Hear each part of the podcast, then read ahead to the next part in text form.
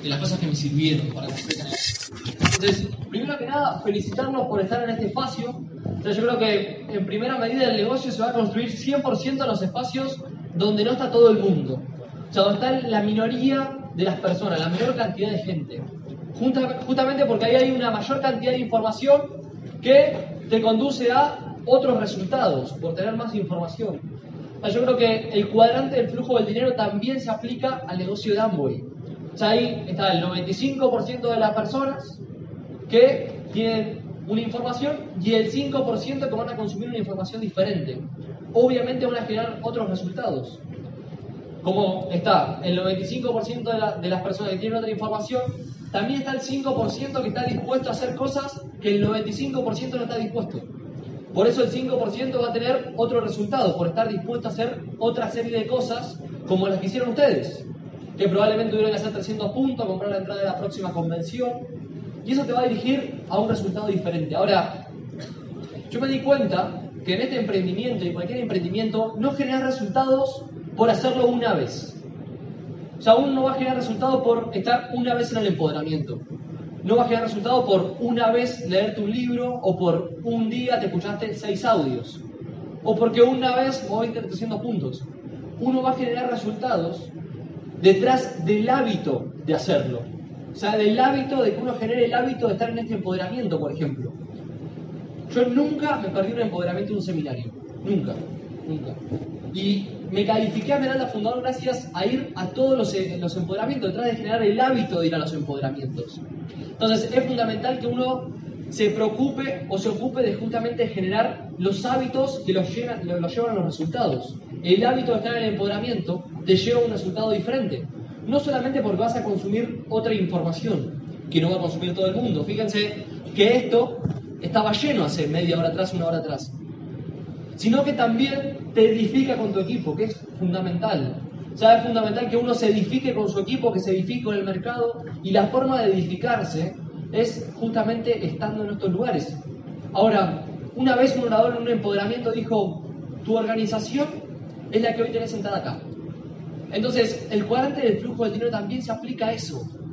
Ah, bueno, a ver, yo estoy en el empoderamiento o cuánta gente tengo sentada en el empoderamiento. Son diferentes pensamientos. Es diferente el pensamiento de la persona que va a decir, que dice, che, voy a ir al empoderamiento o no voy a ir al empoderamiento, estoy viendo si ir, bueno, creo que voy, el día anterior hace los puntos, compro la entrada y viene. Es diferente al pensamiento de la persona que dice, bueno, ¿cuánta gente voy a llevar al empoderamiento? Yo ya estoy adentro, ¿cuánta gente voy a llevar ahora? Ese para mí es el pensamiento de una persona que es dueña de negocios. ¿Por qué? Porque está pensando algo que no depende de él. Y ahí es donde uno tiene que construir este proyecto. Pensando en lo que no depende de vos. Porque lo que depende de vos, uno a uno lo llevan a ser un autoempleado. Porque lo que depende de vos necesita que vos estés. Entonces, si uno piensa, por ejemplo, todos los meses, si va a estar o no va a estar en empoderamiento, está pensando como una persona que todo el tiempo lo que depende de él. Ahora, si uno piensa cuánta gente va a llevar, es el pensamiento de una persona de dueño de negocios, una persona que va a construir activos. Lo mismo, por ejemplo, con la facturación. Bueno, a ver, yo estoy viendo si hago 300 puntos o no los hago, o estoy viendo cuánta gente de mi equipo los va a hacer. Estoy viendo cuánta gente llego a la convención y al empoderamiento de la convención que es para platas y superiores, o estoy viendo si yo llego o no llego. Entonces, eso para mí es fundamental, ver cuánta gente de tu equipo vas a tener en esos espacios. Para mí el pensamiento no es, che, voy a ir al seminario de liderazgo, no. ¿Cuánta gente voy a llevar al seminario de liderazgo? ¿Cuánta gente voy a llevar a la Ribera Maya? Si sabemos que cualquier persona que arranque el día 26 puede estar en la Ribera Maya. Porque yo arranqué el día 26 y me fui el viaje de liderazgo. Entonces, creo que es fundamental para construir resultados en este negocio que uno empiece a pensar de esa manera y empiece a construir los hábitos que lo van a acercar al resultado. Que se pregunte si el hábito que, está teniendo diariamente ¿Es un hábito de éxito o es un hábito que no le acerca al resultado? Porque todos sabemos cuáles son los hábitos de éxito. O sea, todos sabemos que, por ejemplo, leer es un buen hábito antes que mirar la televisión, ¿no es cierto? Todos sabemos que escuchar audios es un buen hábito antes que escuchar música capaz que a uno no le suma. No digo que, esté ni mal ni bien, solamente que es un hábito que te acerca al resultado, como dar el plan, por ejemplo. Sabemos que dar el plan es un mejor hábito que quedarse en la casa. Ahora, muchas veces uno lo sabe, pero no los concientiza. O sea, no, los hace, no los lleva a la acción. Y eso es lo más importante. O sea, lo más importante no es la información que puedan consumir hoy. Lo más importante es cuánta de esa información llevan a la acción. O sea, está el grupo de las personas que vino al seminario, está el grupo de las personas que vino al empoderamiento del seminario y está el grupo de las personas que lo va a llevar a la acción. Y eso es lo más importante, porque en este negocio para mí te hace crecer no cuánta información tengas, o sea, no cuántos libros uno se puede haber leído, cuántos audios se puede haber escuchado, sino cuántos de esos los pones en práctica, cuántos de esos uno lo está aplicando.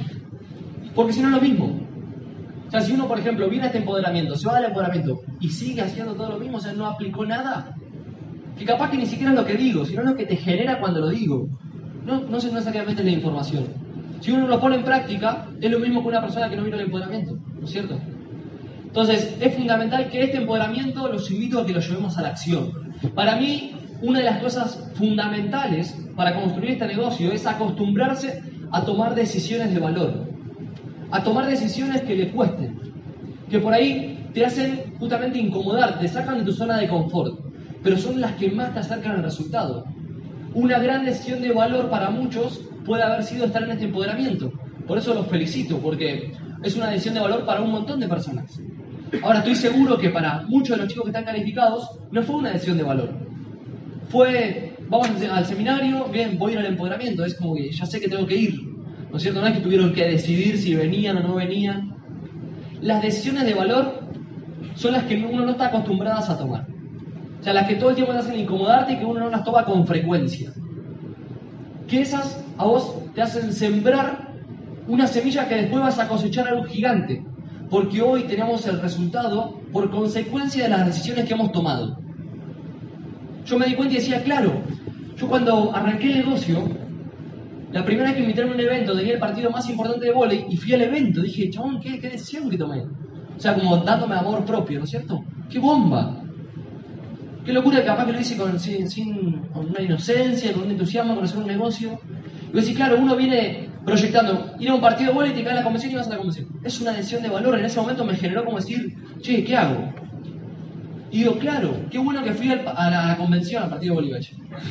A la convención, porque gracias a eso hoy tengo este resultado. Capaz que si hubiese ido al partido de hoy no estaría acá. Todas las decisiones que uno va tomando lo van conduciendo a un resultado que capaz que ni siquiera es consciente ni siquiera sabe el resultado que lo va a dirigir. Porque uno no ve el cambio ahora. O sea, uno no va a, vos no vas a ver el cambio de si hoy lees un libro, lees páginas de un libro, 30 páginas, o no lees. No vas a ver el cambio inmediato. Pero sí estás sembrando algo que después lo vas a cosechar que es gigante. O sea, son caminos totalmente diferentes. Entonces, cuando uno empieza a concientizar todas esas decisiones, empieza a construir eligiendo su camino. Porque todo es causa y efecto, siembra y cosecha. Todo. Todo lo que uno siembre lo va a cosechar. El tema es preguntarse si la siembra que hoy está teniendo uno hoy lo acerca a la cosecha que quiere tener. Porque muchas veces uno, como no es consciente de la siembra, después agarra el fruto, la cosecha y dice, che, para, no me gusta tanto. Claro, eso no lo puedes cambiar. Uno puede cambiar el resultado de manera inmediata, pero sí puede cambiar la siembra. Ahí es donde entra en juego un factor que es súper importante para mí que tiene que ver con la visión. Si vos tenés una visión clara, se te hace más fácil tomar decisiones. El visionario en este negocio es la persona que tiene la semilla en la mano y ya está viendo el árbol. A esa persona se le hace más fácil tomar decisiones. ¿Por qué? Porque ya está viendo el árbol. En cambio, el que no tiene esa visión, se le hace difícil decidir. ¿Por qué? Porque falta de visión. Entonces, para mí, para generar grandes resultados, es fundamental tener una visión clara. La visión clara te va a poder hacer, te va a hacer tomar mejores decisiones, decisiones que te acerquen al resultado. ¿Por qué? Porque tenés muy en claro lo que estás construyendo. Para mí las personas que no hacen el negocio al 100% es porque todavía no generan una visión clara. De decir, mira lo que hay en juego. Cuando uno se da cuenta de todo lo que hay en juego, empieza hacer, a generar esos hábitos, hacer lo correcto o hacer lo que te acerca al resultado. Es como yo le diga, miren, ¿quién de ustedes se va corriendo a Neuquén ahora? 1200 kilómetros ahí. Siempre hay uno que levanta la mano. Bueno, yo no me voy. Vienen ahí los que se van en buen estado físico. Yo no me iría. Ahora, ¿quién se va a Neuquén corriendo si cuando llegan, sin importar el tiempo, le dan 500 mil pesos todos los meses, sube con la inflación por el resto de su vida? Claro, yo creo que no termino ni el empoderamiento, ya empiezo a correr. Y algunos ya se van también. Y vos decís, claro, el precio, la acción, es la misma.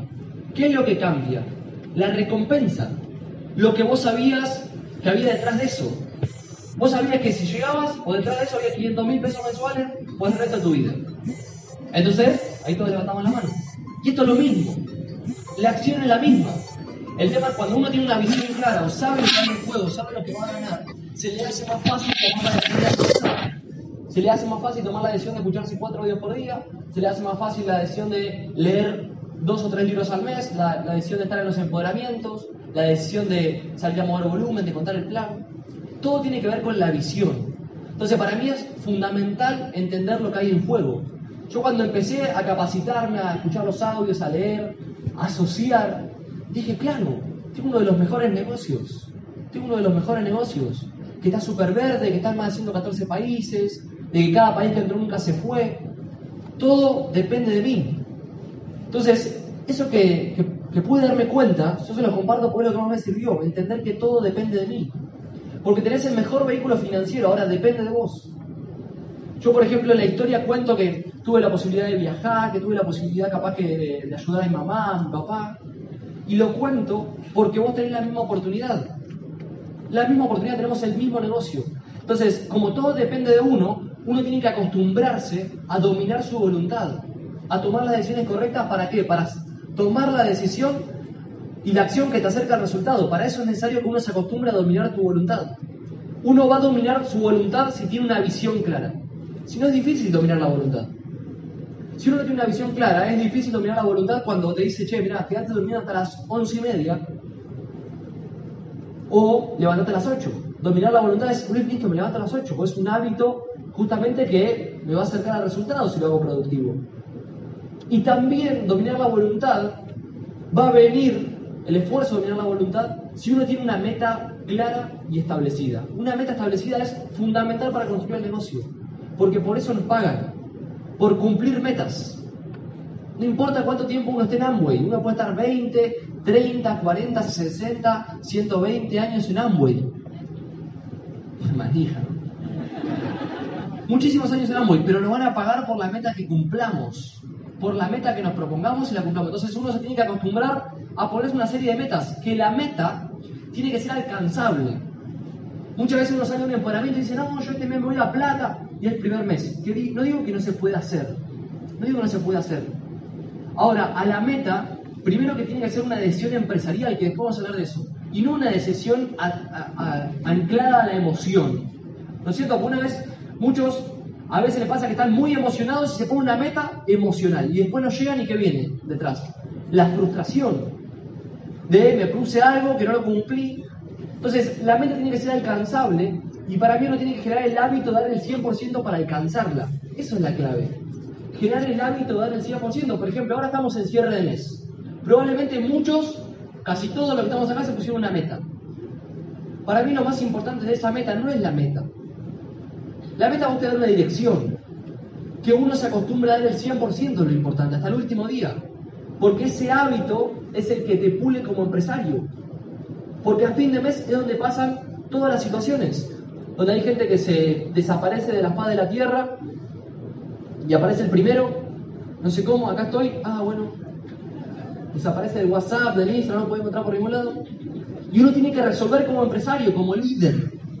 Entonces, eso es lo que vamos a hacer al resultado, tener la habilidad de cerrar el mes, de cerrar una meta, de dar el 100%. Si uno no tiene una meta, no sabe para dónde está yendo. Y está poniendo la acción, pero no está avanzando. Es como que yo quiera poner, por ejemplo, una escalera de acá a acá, ¿no es cierto? Y la tengo que poner con tablas. Y pongo una tabla acá, una tabla allá, otra tabla allá. ¿Estoy accionando? Sí. Ahora, ¿me estoy acercando a donde quiero ir? No. ¿Por qué? Porque no tengo una meta. Entonces muchas veces pasa que uno da el plan, mueve volumen, escucha audios, lee, pero no se acerca al resultado que quiere tener. ¿Por qué? Por falta de una dirección. Entonces es fundamental que uno con esa visión que va a generar se establezca una serie de metas para llegar a donde quiere ir. En base a eso, para mí es fundamental que el líder aprenda a generar una atmósfera. Aprenda a crear una atmósfera. Probablemente los invitados que hoy vinieron no se acuerdan nada de lo que dije. Van allá y dicen, no, siempre vive piola, yo, bien. Pero no se acuerdan nada. Ahora, ¿qué se van a acordar? La atmósfera. La atmósfera, la energía, lo que se vivió. Yo de la primera convención me acordaba eso. Giselle Pipino reconocida como Esmeralda y Ángel de la Calle que tiraba el micrófono para arriba. Nada más. Y me acuerdo de la atmósfera, la energía que se vivía. Entonces, uno para, para mí generar grandes resultados tiene que acostumbrarse a generar esa atmósfera, no solamente en estos lugares, que es fundamental, sino, por ejemplo, desde que uno cuenta un plan en la casa. Yo cuando invito a un gente a mi casa, pongo un perfumito de limón, pongo una musiquita bajita, está como el aire bien, si hace calor pongo el aire acondicionado, todo limpio, yo tengo con buena energía. Entonces, esa atmósfera es necesario que uno la genere como líder de este negocio. Porque de eso es lo que la gente se acuerda, de lo que sintió. Lo que va anclado con la emoción es cuando vos más lo aprendés. Por eso es necesario que uno genere una buena atmósfera para que la gente lo sienta y se lo acuerde. Si no genera una emoción, puede ser la mejor información del mundo y vos no te la vas a acordar. Entonces uno como líder tiene que generar el hábito de generar atmósferas. Ahora, miren, preparé algo para ustedes que me sirvió muchísimo. Miren, yo cuando llego a Esmeralda, empoderaba de, decir, no, llegué desde la inocencia, muchos de los que me conocen, que me han escuchado, decían mucho eso. No, yo llegué de una etapa inocente. Hasta que un día dije, pará, eso no es duplicable. Eso no lo puede duplicar nadie. O sea, bárbaro, te felicito, pero ¿cómo me pongo un estado inocente? O sea, imposible, difícil, ¿no? Entonces dije, bueno, a ver, ¿qué me sirvió para llegar a Esmeralda? ¿Qué cosas me sirvió? ¿Qué herramientas pude utilizar, capaz que de manera inocente, de manera inconsciente, para poder transmitirla y ayudar a las personas, o sea, literalmente, desde mi experiencia. Entonces preparé este empoderamiento pensando cómo llegué a Esmeralda. ¿Lo quieren escuchar? Sí. Si no quieren escuchar, no cuento. ¿Lo quieren escuchar? Excelente. Miren, y lo que me fui dando cuenta, lo que me fui dando cuenta es que la libertad en este negocio no está detrás de un pin. No está detrás de un pin. Vos no vas a ser libre ni cuando seas esmeralda ni cuando seas diamante. Uno va a ser libre cuando genere liderazgo en sus equipos. Cuando uno genere líderes en su equipo, o sea, cuando uno se vuelva un líder de líderes. Ahí está la libertad. Cuando uno sea líder de, de diamantes en su organización, que yo no los tengo los diamantes en mi organización, pero sí pude generar cierto liderazgo en mis equipos para que eso me dé cierta libertad. ¿Me siguen? Entonces, para generar liderazgo en los equipos, lo que es fundamental para mí es que primero uno se convierta en un líder. Por eso acá dice, primero arranca por uno. Desde tu autoliderazgo vas a duplicar el liderazgo en los demás. Porque en este negocio la gente no te va a seguir por lo que vos decís. Uno puede decir un montón de cosas. La gente te va a seguir por lo que vos haces. Si yo digo que hay que estar en el poder del seminario y después no vengo, vos agarrás y decís, claro, pero este me dijo una cosa y hizo otra. Entonces, cuando uno empieza a autoliderarse, a liderar su metro cuadrado, empieza a duplicar liderazgo, capaz que ni siquiera dándose cuenta. Yo cuando empecé a autoliderarme, por ejemplo, en la educación, cuando empecé a autoliderarme en el accionar, en los hábitos, en levantarme temprano, en un montón de cosas, lo mismo empezaron a hacer las personas que estaban en mi organización. Yo la primera meta que me puse de autoliderazgo fue tender la cama, algo que me costaba muchísimo. Yo empecé con 18, era súper despelotado. Imagínense lo que era mi pieza. Quilombo. Entonces me puse la meta de tener la cama. Cuando empecé a autoliderar en eso, ¿todos tenían la cama? No, me me puse la meta de tender la cama y fue la primera prueba de autoliderazgo. ¿Por qué? Porque dije, bueno, listo, si yo me puse la meta de tender la cama y hasta el día de hoy todos los días tiendo la cama, ¿qué, qué hace mi mente? Genera un recuerdo de eso. Entonces, la próxima meta de autoliderazgo, mi cabeza dice, claro, esto es como lo de la cama que lo pudiste hacer. Entonces, esto lo vas a poder hacer. Ahora, ¿qué pasa si uno se pone una meta de autoliderazgo y no la hace? La próxima, su mente le va a decir, ah, esto como lo de la cama, que no lo pudiste hacer. Entonces, para autoliderarse, primero uno tiene que arrancar de pequeñas cosas, de escucharte un audio por día, de leerte un mínimo un libro al mes, de contar un plan por día. Desde ahí uno se va a empezar a autoliderar y va a empezar a duplicar el liderazgo. Ahora, para duplicar liderazgo creo que es fundamental, desde mi experiencia, empezar a tomar decisiones empresariales. Muchas veces tomamos decisiones emocionales, que van ancladas a tu emoción. Es decir, no vino esa persona que dijo que iba a venir al empoderamiento y vos después lo llamás y le decís, pero me dijiste que ibas a venir al empoderamiento, no sé qué. Es una decisión emocional, porque no te acerca a tu meta empresarial. Esa persona se va a sentir mal, esa persona después no va a venir. O una decisión emocional también en cuanto a uno. ¿Están acá? Sí. ¿Sí? ¿Están conectados? Sí. Bien. Eso. Bien. Una decisión emocional en cuanto a uno, por ejemplo. Yo conozco personas que no le está yendo como, como quieren en el negocio y bajan la frecuencia. Bajan la frecuencia en dar el plan, bajan la frecuencia en capacitarse. Y es una decisión emocional. ¿Viste cuando uno está medio bajón?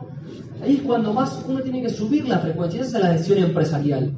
Mira, no me está yendo como yo quiero, bueno, tengo que subir la frecuencia. Leer más, escuchar más audio, dar más planes. Entonces es fundamental que uno se acostumbre y cree el hábito de tomar todo el tiempo decisiones empresariales, cosas que lo acerquen a su resultado. Ser consciente todo el tiempo de, de- eso. Y, y después a las personas otorgarle una reputación que estén obligados a mantener. Que lo dicen muchos libros básicos, como el cómo ganar amigos, como las 25 maneras de ganarse a la gente, John Maxwell. Otorgarle una reputación que estén obligados a mantener. Yo me acuerdo que por ahí venían personas que capaz no estaban comprometidas en mi negocio y cuando llegaban temprano, cuando venían a un espacio era, che, felicitaciones, que viniste. Cada vez se nota más tu compromiso, la verdad que te felicito. Entonces esa persona estaba obligada a mantener esa reputación que, lo- que le acababa de dar. ¿Y qué hacía? Se empezaba a comprometer más. Yo, por ejemplo, cuando empecé el negocio, como jugaba al vóley, me vestía de pantalón corto y zapatilla y casaca deportiva, ¿no es cierto? Entonces una vez Ibar me dijo, cuando me puse la camisa, che, Jero, te felicito, cada vez te volvemos profesional, yo te pusiste una camisa, buenísimo. Yo dije, claro, esa persona, Ibar, me dio una reputación que yo tenía que mantener. Cada vez que después iba a lo de Ibar, yo decía, pará, me voy a poner una camisa, pues me había felicitado, ¿no es cierto? Entonces es fundamental que uno otorgue reputaciones. Como la persona, por ejemplo, no sé, que no es puntual, cuando llega temprano, reconocerle y otorgarle esa reputación. Impresionante cómo cada vez venís más temprano. Entonces empezás a cambiar justamente el enfoque. Cambias el enfoque de otorgar reputaciones. Entonces las personas se van, se van convirtiendo en lo que vos les decís. Me sirvió muchísimo para generar liderazgo y también me sirvió mucho dejar de buscar tanto brillar y empezar a iluminar. Empezar a iluminar a las personas que estaban construyendo el negocio. Yo decía, claro, muchas veces a uno le gusta el reconocimiento. Al ser humano le encanta ser reconocido, a todos nos gusta que lo reconozcan. Ahora, si uno solamente brilla y uno solamente es el mejor, no genera libertad. ¿Por qué? Porque cuando no está el mejor, el negocio no funciona, ¿no es cierto? Entonces, yo nunca busqué ser el mejor. A mí no me interesa ser el mejor, no me interesa brillar. Sí me interesa ser libre. Eso sí, eso sí me interesa. Entonces, de, de- este concepto es clave empezar a edificar absolutamente todo, edificar lo más que vos. Edificar la línea de auspicio, edificar tus equipos, edificar tus equipos frente a, los- a sus equipos, es decir, reconocernos frente al público, edificar a tus eventos, edificar todo, que todo empiece a brillar, eh, que vos seas como un iluminador. Entonces, ¿qué pasa? Todo empieza a funcionar para vos también. Cuando vos no estás, tu negocio sigue funcionando. Y eso es súper importante. Yo, por ejemplo, hace dos meses me fui de viaje a Europa tres semanas. Cuando volví, mi negocio eh, fue el mes que más creció. Yo decía, claro, qué bomba. ¿Por qué? Porque todos son mejores que yo. Por eso el líder de líder para mí tiene que ser subhumilde. Tiene que ser humilde. Tiene que aceptar de que la gente sea mejor que vos. Tiene que aceptar el hecho de no brillar y buscar iluminar al otro. Esa es la humildad para mí que tiene que tener un líder de líderes. ¿Para qué? Para que cuando él no esté, eso siga funcionando. Eso siga funcionando. También desde empezar a iluminar viene de la mano de ser un líder positivo e incluyente. Un líder positivo es el que te va a marcar todo lo que estás haciendo bien. Porque muchas veces uno, capaz que le pasa que tiene actitudes de líder negativo. A mí me ha pasado muchísimas veces. Que uno le, le marca todo lo que falta al equipo. Bueno, a vos te falta esto, te falta facturar, te falta venir. Claro, la persona se va después a hablar al lado tuyo y se va como, no hago nada bien, ¿no es cierto? Uno se va y como dice, no, no hago nada bien, todo me sale mal. Entonces, el líder, primero, tiene que tener confianza, creencia, autoestima, y esa se la vas a inyectar vos. Se la vas a inyectar vos. ¿Desde qué? Desde marcarle todo lo que viene haciendo bien un líder positivo. impresionante cómo estás haciendo esto, impresionante cómo mejoraste tu comunicación, cómo llegaste más temprano, te felicito. Y si mejoras un poquitito esto, la vas a romper. Esa persona después de irse del lado tuyo, se va con confianza, ¿no es cierto? Estoy, me salen bien las cosas, estoy haciendo bien, ahora voy a mejorar esto y ya la rompo. Entonces es fundamental que uno inyecte confianza en sus equipos, inyecte creencia, que los reconozca. Porque muchas veces nos enfocamos en lo que está haciendo mal. Y líder incluyente es una persona que todo el tiempo está haciendo parte de las personas. Yo me puse a pensar si mis asociaciones eran incluyentes. Si la forma como hacía el negocio era incluyente, que incluía a todo el mundo. Que es clave. Si a vos en la asociación, no sé, te gusta jugar a la Play, y uno todo el tiempo juega a la Play, por ejemplo, el que no juega a la Play, ¿cómo se va a sentir? Excluido. Entonces no le va a gustar tanto ir. Entonces es fundamental que uno busque generar espacios que incluyan a las demás personas. Que incluyan a las demás personas. Ahora, para generar liderazgo es, primero, es súper importante identificar cuál va a ser el próximo. Identificar cuál va a ser el sucesor. No hay liderazgo, no existe el liderazgo sin sucesor. No existe. Muchas veces uno lo ve reflejado capaz que en un plata. Cuando uno califica plata y después no recalifica es por falta de haber identificado un próximo. Bueno, ¿cuál va a ser el próximo plata? Por eso el enfoque no está en que uno califique, sino el enfoque está en, bueno, ¿cuántas personas de mi equipo van a calificar? Bueno, listo, yo ya a la plata, ¿cuál va a ser el próximo? ¿Cuál va a ser el próximo que tenga 10.000 puntos? Es fundamental que uno siempre esté enfocado en cuál va a ser el sucesor, cuál cuál, quién va a agarrar la posta. El negocio trata de maestros, enseñarle a maestros, a enseñarle a maestros, a enseñarle a maestros. El enfoque todo el tiempo está en, bueno, ¿cuál va a ser el próximo maestro? Para mí es fundamental. Y luego, como dice acá, extraerle el oro a la otra persona. Extraer el oro en cada situación, en cada persona. ¿Para qué? Para poder aprender, para hablarle desde ahí. Uno se puede enfocar en lo negativo o se puede enfocar en lo positivo. Si vos te enfocas en lo negativo, todo el tiempo tu comunicación, lo que uno va a subcomunicar es desde ese enfoque de lo negativo, de lo que le falta. Entonces, inconscientemente le va bajando la confianza, la autoestima de la otra persona, capaz, porque estás enfocado en lo negativo. Ahora, el que se enfoca en lo positivo, en el oro de la otra persona, primero que va a poder aprender muchísimo más. Y segundo, que todo el tiempo le va a comunicar el mensaje desde ahí, desde lo positivo. Entonces, a mí me sirvió muchísimo enfocarme en lo positivo de cada persona y de cada situación, del evento en lo positivo, del orador en lo positivo, de mis equipos en lo positivo, de la línea de auspicio en lo positivo. Porque cuando uno se enfoca en lo negativo, primero que es un reflejo de uno. Primero que es un reflejo de uno, si uno se enfoca en lo, negativo del otro porque lo está viendo en uno. Cuando vuelve a encontrar lo positivo, también lo estás viendo en vos. Y desde ahí vas a liderar a tu equipo. Desde todo el tiempo lo que están haciendo bien. Entonces, para mí es clave que uno se ponga una serie de metas, establezca una visión clara para empezar a tomar decisiones de valor, decisiones que lo acerquen al resultado, desde ahí construir hábitos de éxito, desde ahí construir hábitos que lo acerquen todo el tiempo al resultado. Y el enfoque en generar liderazgo en los equipos, personas que sean mejores que vos, que uno ya deje de brillar y busque iluminar a los demás, porque detrás de eso para mí se encuentra la libertad en este negocio. Gracias.